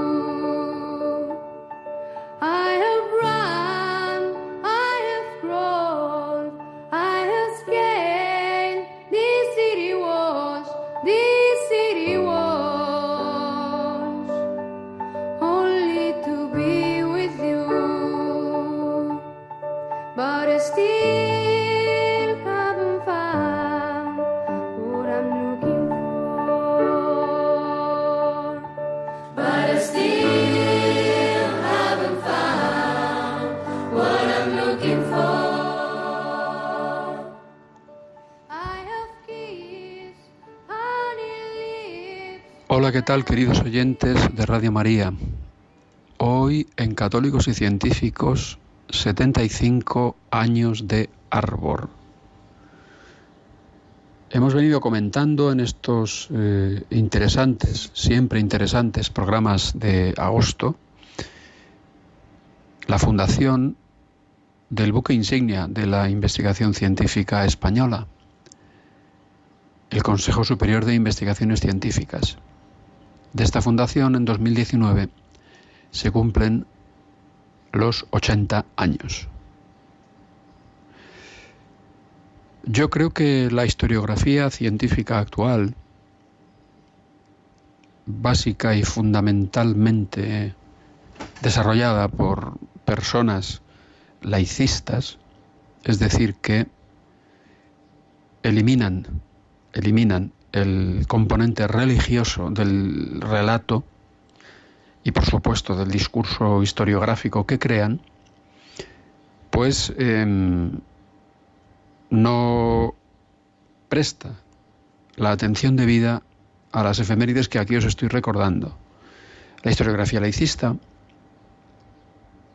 eh, poda la historia, eh, la troquela, la domestica de acuerdo con su ideología. Y bueno, pues, eh, ¿qué significa eso? Pues que está impregnada la historiografía científica actual española, sobre todo la contemporánea, de pues lo que está impregnada la sociedad. ¿No? ¿Qué quiere decir? Pues eh, lo políticamente correcto, y ya sabemos aquí todos en Radio María lo que es lo políticamente correcto. Radio María es una emisora políticamente incorrecta, porque de religión no se debe hablar en público, que cada uno en su casa haga lo que quiera. Es decir, nos meten en el armario, así de claro, forzosamente. Y también tiene que ver la historiografía científica contemporánea impregnada del laicismo con la memoria histórica, ¿Eh? que es recordar solamente una parte de las cosas que sucedieron en la historia para reforzar un discurso político que no tiene base científica. Esto es lo más grave. No tiene base científica. Y como aquí el que os habla es científico creyente, es decir, en él se da la circunstancia de que ciencia y fe conviven y se llevan de maravilla, pues también en la emisora, también Javier Ángel, ¿eh? Que lleva el porrón de años que lleva capitaneando este programa de diálogos con la ciencia, como no tiene ningún problema ¿eh? en conciliar ciencia-fe, pues claro, mm, en este verano, en todos los veranos, pues intenta facilitaros material que os permita llegar al convencimiento por vosotros mismos de que la conciliación ciencia-fe es posible. Por eso, entre otros, me invita a mí a participar, cosa que yo no le agradezco suficientemente, pero mm, aprovecho para volvérselo a agradecer públicamente, que llevo una línea, como sabéis, ya de años, desde creo empezamos a colaborar en 2011, pues eh, de, oiga, mire, hechos concretos. ¿eh? O sea, la ciencia y la fe son compatibles, ¿no? Bueno, pues déjese usted de teorías filosóficas que hacen que la mecánica cuántica eh, pues eh, se conecte con la teología de Santo Tomás de Aquino, etcétera. Porque, hombre, encima de que hablamos a las horas que hablamos, si os cuento estos folletines, pues os vais a dormir y eso no me interesa. Es mucho más interesante hechos concretos, es decir, personas, personas, en las cuales, que son incontestables. Eh, O sea, una persona es una prueba irrefutable. Es decir, a mí que me digan que la ciencia y la fe son incompatibles, pues ¿qué queréis que os diga? Es que me parto la caja. Me parto la caja. A mí no me lo suele decir la gente, claro. Que me conoce y sabe lo que pienso. Tengo una suerte, queridos oyentes, y es que en mi nuevo destino, en el Museo Nacional de Ciencias Naturales del CSIC, de cuya plantilla científica formo parte, ¿eh? después de formar casi ya hace 35 años eh, parte de la plantilla científica de la mayor institución científica que hay en España, que es el Consejo Superior de Investigaciones Científicas, ¿eh? pues mm, digo, aquí en este mi actual destino, la gente sabe cómo pienso. Perfectamente. Me tienen perfectamente trazado. Nadie me dice ni viene a decirme que la ciencia y la fe son incompatibles. Nadie. Es que mi persona lo, desmiente. Pues eso es lo que traigo a colación. Personas, personas. ¿Personas del siglo XX español? Sí, del siglo XX español, del siglo XX mundial. Pero yo me centro en el español. Y precisamente, eh, bueno, ya os he estado hablando estos días de, de quienes fundan el Consejo Superior de Investigaciones Científicas. Hoy os voy a hablar de cómo se pone en marcha una de las revistas culturales más importantes de la historia de España, que es la revista Arbor, que yo me he honrado en dirigir los últimos cinco años. Es una revista que se subtitula, digamos, Ciencia, Pensamiento y Cultura, desde hace unos cuantos años de edición electrónica y de acceso gratuito. Pues bien, en esta revista, en la web, podéis entrar, lo estoy haciendo ahora, dice Arbor, Revista General del Consejo Superior de Investigaciones Científicas sobre Ciencia, Pensamiento y Cultura.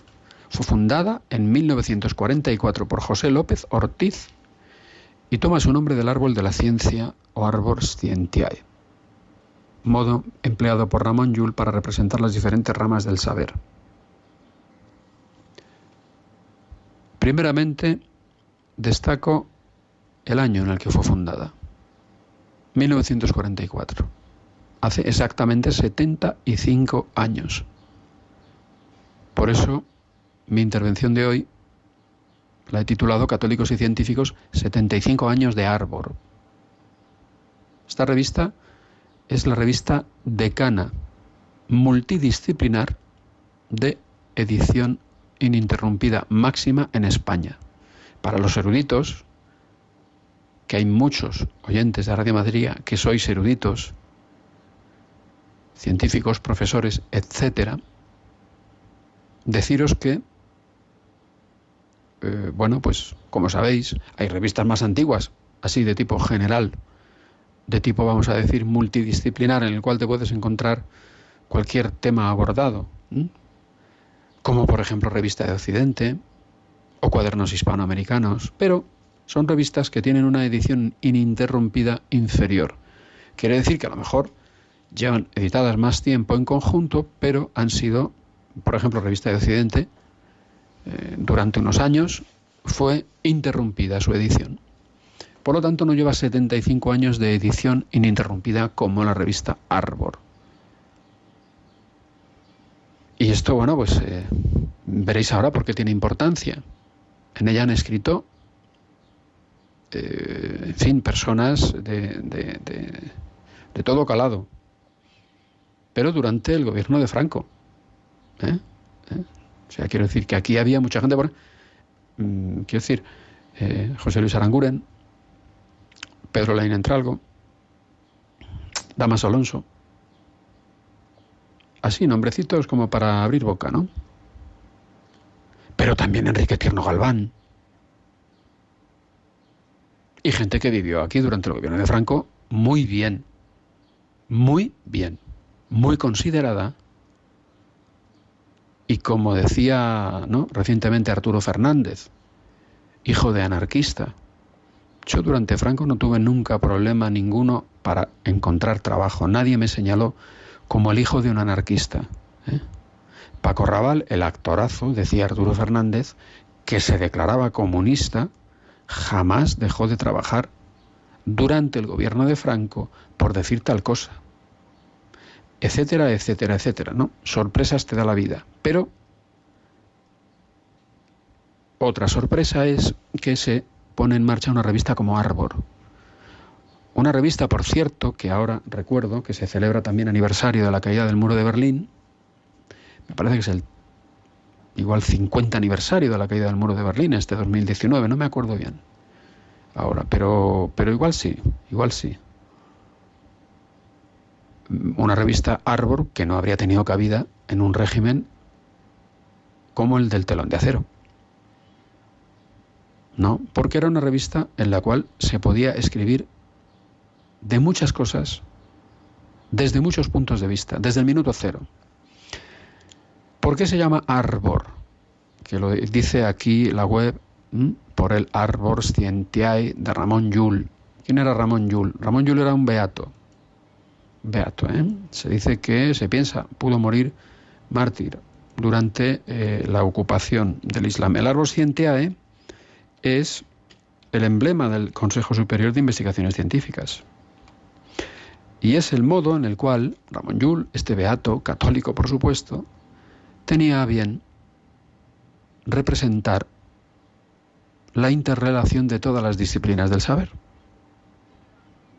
Y el logo del Consejo Superior de Investigaciones Científicas, bien es cierto que cada vez que entra un gobierno que se considera heredero del Frente Popular, como se ha llegado a decir, muy horondamente, aquí en nuestro país, el arbolito disminuye, disminuye, o se le poda, ¿no? En tiempos de Felipe González le llamábamos la mosca, porque hicieron un logo que era imposible reconocer, el árbol Scientiae de Ramón Llull. Porque es que molesta, molesta que el buque insignia de la ciencia española tenga semejante emblema, que es un emblema que tiene raíces católicas, porque la Iglesia Católica ha sido la principal promotora de la investigación científica en España y en Occidente. Así, o sea, cuando la Revolución Francesa llega, ¿me entiendes? Pues ha hecho ya mucha ciencia, muchísima ciencia. Pero es que después se ha seguido haciendo mucha ciencia por católicos, muchísima ciencia. Pues bien, Arbor, por lo tanto, hace alusión a una cuestión de profundas raíces católicas, Arbor Scientiae. Pero ahora, para vuestra sorpresa y solaz, eh, tengo que añadir que, bueno, pues, ¿quién fue el primer director, el director fundador de esta revista que echó a andar en 1944 y de la cual he sido director durante los últimos cinco años, siendo como soy un científico católico? Pues el primer director ¿eh? de esta revista fue don José López Ortiz. Si miráis en internet, si queréis distraeros, yo he escrito una breve semblanza en la página de la conferencia episcopal Eclesia Digital, en la que hablo de quién fue José López Ortiz. Su nombre suele ser referido José López Ortiz Osa, Osa. Y este Osa no es ni la Osa mayor ni la Osa menor. Como bien sabéis es Orden de San Agustín. Es decir, José López Ortiz fue un cura católico fraile agustino. Primer director de esta revista única multidisciplinar que el buque insignia de la investigación científica española publica desde hace 75 años de manera ininterrumpida.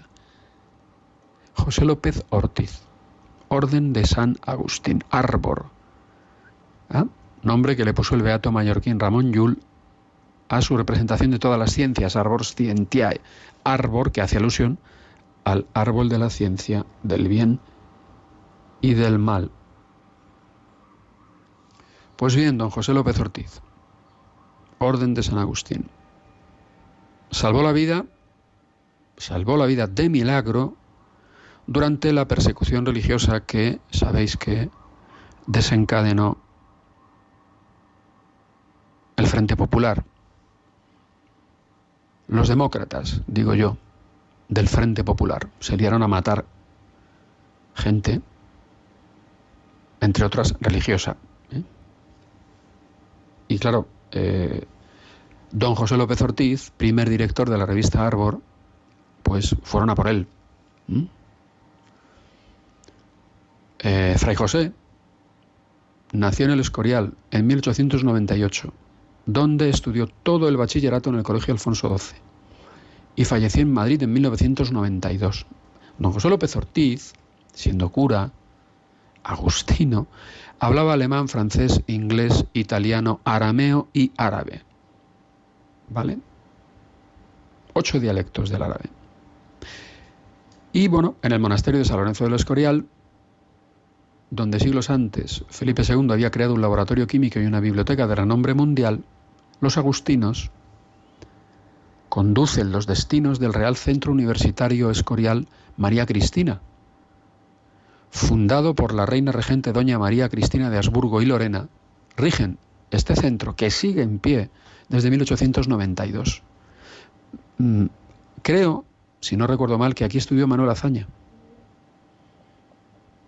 ¿Verdad? Religión en la escuela, eh, que dicen que es malísima. Bueno, pues un, un, un ídolo de los herederos ideológicos del Frente Popular estudió en este colegio. Hombre, tan malo no será este colegio universitario, ¿no?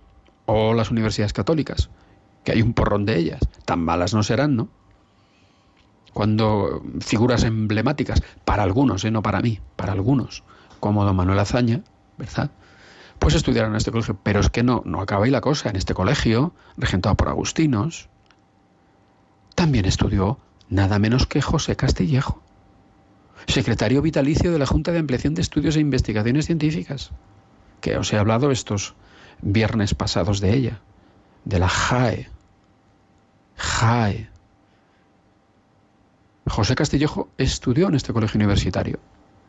De José Castillejo se dicen las, vamos, las, las mayores maravillas que os podáis imaginar de la vida histórica, de lo inteligente que era, de lo listo que era, de lo sabio que era. Hombre, estudió en un colegio de agustinos, ¿cómo no iba a ser listo? Si estudió en un colegio de la Iglesia Católica, Santiago Ramón y Cajal, ya os lo he contado alguna vez, estudió los Escolapios de Jaca, Premio Nobel de Fisiología y Medicina. Claro, pero ¿quién, pero quién tiene la osadía de decir que la Iglesia es enemiga de la ciencia? ¿Cómo se puede mentir de esa manera? Fray José estudió Derecho, se doctoró en la Universidad Central. Con su estudio, la recepción de la Escuela Malequí en España. Fue pensionado por la JA de 1928 a 1930 en Múnich, Würzburgo y Berlín. Y en el 34 sacó la cátedra de Historia del Derecho de la Universidad de Santiago de Compostela, José López Ortiz, que acabó siendo obispo de Tui y dejó la dirección de Árbol. Es que todo esto hay que contarlo y hay que saberlo. Es que si no leemos y, si, no si no escuchamos diálogos con la ciencia, pues luego nos pasa lo que nos pasa. ¿Eh? Participó en el Concilio Vaticano II. Publicó numerosos estudios. ¿eh? Un sobrino suyo en el 36 explica que los milicianos llegaron al monasterio del Escorial, donde había más de 100 frailes, y los retuvieron en uno de los patios del monasterio cerca de un mes, sometidos a un trato vejatorio, hasta que los trasladaron a Madrid. La mayoría fueron encarcelados en la prisión de San Antón y otros confinados en otra prisión. Estos últimos permanecieron con vida, pero los de San Antón fueron asesinados todos ellos en Paracuellos del Jarama. Fray José salvó la vida de San Antón, una de tantas checas, gracias a saber árabe y ser reclamado por las autoridades republicanas por Venceslao Roces, ministro de Educación, como intérprete. Él no quería separarse de la comunidad, pero fue Juan Monedero, su superior, el que le impuso como obligación salvar su vida. El resto de compañeros y varios profesores de universidad fueron fusilados y ya han sido beatificados. Esto los demócratas del Frente Popular que ahora nos quieren hacer creer que fomentaban la ciencia. Nos quieren hacer creer que fomentaban la ciencia. No sé, es que es alucinante. Fray José López Ortiz, primer director de Arbor, pidió en el año 37 que la acogieran en la Embajada de Rumanía, donde permaneció refugiado hasta el final de la Guerra Civil. ¿Mm? Quiero decir que estas cosas, pues oyes, hay que, hay que tenerlas presentes, ¿no? Otro director de Arbor, muy famosísimo, Rafael Calvo Serer, miembro del Opus Dei. Creo que fue el segundo director. Bueno, nació en 1916, estudió filosofía y letras en Valencia.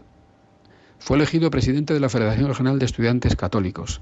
Se trasladó a Madrid en el 36. ¿eh?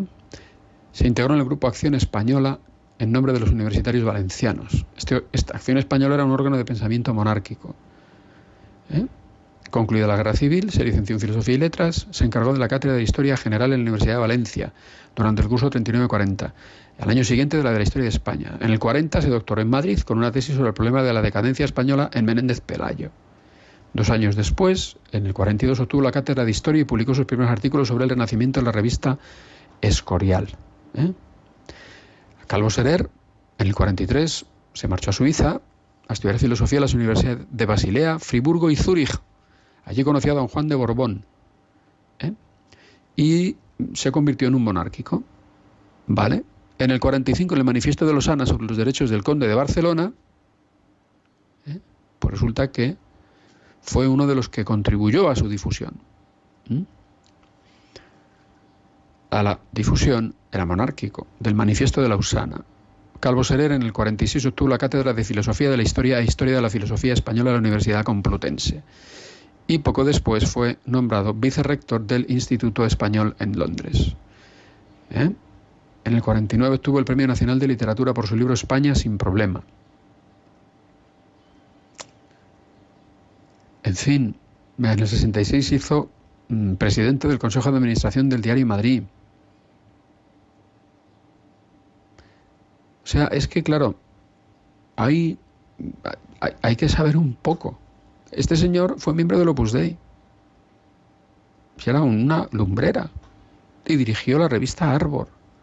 Pero no acaba ahí la cosa. Otro director, podría aburriros, José María Sánchez Muniain. Este fue propagandista. José María Sánchez Muniain también fue director de la revista Arbor.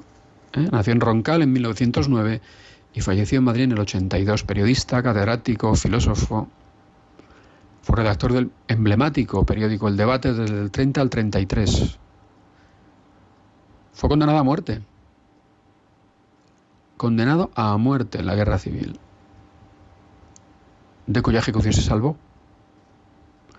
Obtuvo la cátedra de estética en la Complutense, que regentó del 45 al 79. Fue consejero del Consejo Superior de Investigaciones Científicas. Dirigió Arbor, fue director general de enseñanza media y fundó con Máximo Cuervo, José María Sánchez Muniain, que fue director de Arbor, fundó la BAC, la Biblioteca de Autores Cristianos, nada menos, un director de Arbor. Y ahí sigue la BAC. Pablo VI le designó en el 68 miembro honorario del Estado de la Ciudad del Vaticano. ¿eh? En fin, yo creo que por hoy es suficiente. Eh, 75 años de la revista Arbor. En este año que se cumplen los 80 años de la institución científica fundada por católicos más importante de la historia de España, el Consejo Superior de Investigaciones Científicas. Y además coincide que cayó el muro de Berlín. Es el aniversario de la caída del muro de Berlín. Todo esto juntito para vosotros. ¿eh? Para diálogos con la ciencia. Esto es todo por hoy. Alfonso Carrascosa, científico del CSIC. Muchísimas gracias, Alfonso. Pues buenas noches y gracias por haber compartido con nosotros esta sabiduría. Tenemos ya que terminar el programa. Eh, si quieren llamarnos, ahora es el momento. Quedan apenas dos o tres minutos de programa. Tienen que hacerlo ahora si quieren comentarnos algo por teléfono. Les recuerdo, nuestro número de teléfono es el 91 005 94 19. Casi ni se lo apunten.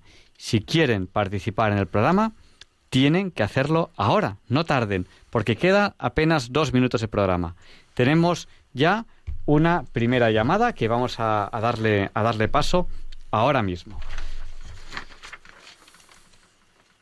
Buenas noches, ¿con quién hablamos? Buenas noches. Le, le pido que por favor termine en un minuto, díganos.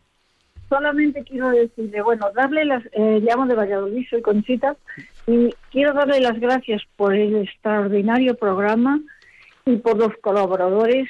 Y como soy mujer, madre y abuela, le doy las gracias a su colaborador porque ha sido precioso lo que nos ha dicho. Nada más. Muchísimas gracias y un abrazo muy fuerte. Y, y de alguna manera el Día del Pilar yo creo que también es un día muy especial para, para todas las mujeres, ¿no? Porque de alguna manera eh, Dios ha querido... Para mí es, para mí es la más la inmaculada, ¿eh? pero bueno. Bueno, por la Madre Inmaculada. Eh, bueno, pues muchísimas gracias por, por, por habernos, por habernos llamado. Buenas noches. Y tenemos ya que terminar el programa. Muchísimas gracias por habernos llamado. Un abrazo muy fuerte. Un saludo, un saludo muy grande y enhorabuena por el programa y por los colaboradores, lo que le acabo, acabo de decir. Estoy emocionada, casi no ni hablar. Muchas gracias. Otro, otro día le daremos más tiempo en el micrófono, pero es que hoy, hoy teníamos ya que terminar. Muchas gracias. Buenas noches. Y, y tene- tenemos ya que terminar el programa de hoy. Sí que hay alguna llamada más, pero no nos ha dado tiempo a, a darle paso en este poquito tiempo que, que teníamos para despedirnos. Muchísimas gracias por haber compartido con nosotros estas dos horas. Les esperamos la semana que viene, si Dios quiere, y si ustedes quieren compartir este tiempo con nosotros. Gracias por haber hecho junto con nosotros este programa, porque este programa existe porque ustedes están ahí. Eh, es un día muy especial porque estamos eh, a punto de celebrar la Hispanidad, el Día del Pilar, eh, este misterio, porque dentro de los misterios también está ese misterio de cómo Dios ha querido venir a la tierra con una madre. Podría haberlo hecho de otra manera, porque Dios es Dios, puede venir como le dé la gana. Pues ha querido venir igual que hemos venido nosotros, bueno, igual, no exactamente igual, pero de forma mm, humana. Y estos son misterios que, que nos, que nos, cuesta, nos cuesta mucho entender, pero que son preciosos, la, la belleza del misterio. Porque el misterio ya no es sé más o sé menos, es la belleza del misterio en sí, de- de- del misterio de, de la fe y, y- el mensaje de Cristo. Dios es Padre, y es- Dios es Creador. Y en ese Creador, Padre y Madre, Dios es nuestro Padre, nuestra Madre, nuestra forma de- de ver estas cosas. Y, y bueno, le quiero pedir a, la Virgen que, que no nos olvide a ninguno de nosotros en este, en este día, en este fin de semana que vas a tener del Pilar. Y les espero la semana que viene, si Dios quiere. Les dejo con el Catecismo de la Iglesia Católica con Monseñor José Ignacio Munilla. Muchas gracias y hasta la semana que viene. Y no nos olviden en sus oraciones, que para nosotros es muy importante. Y le pediremos a Juan Pablo II que interceda por nosotros para que se nos libre del mal.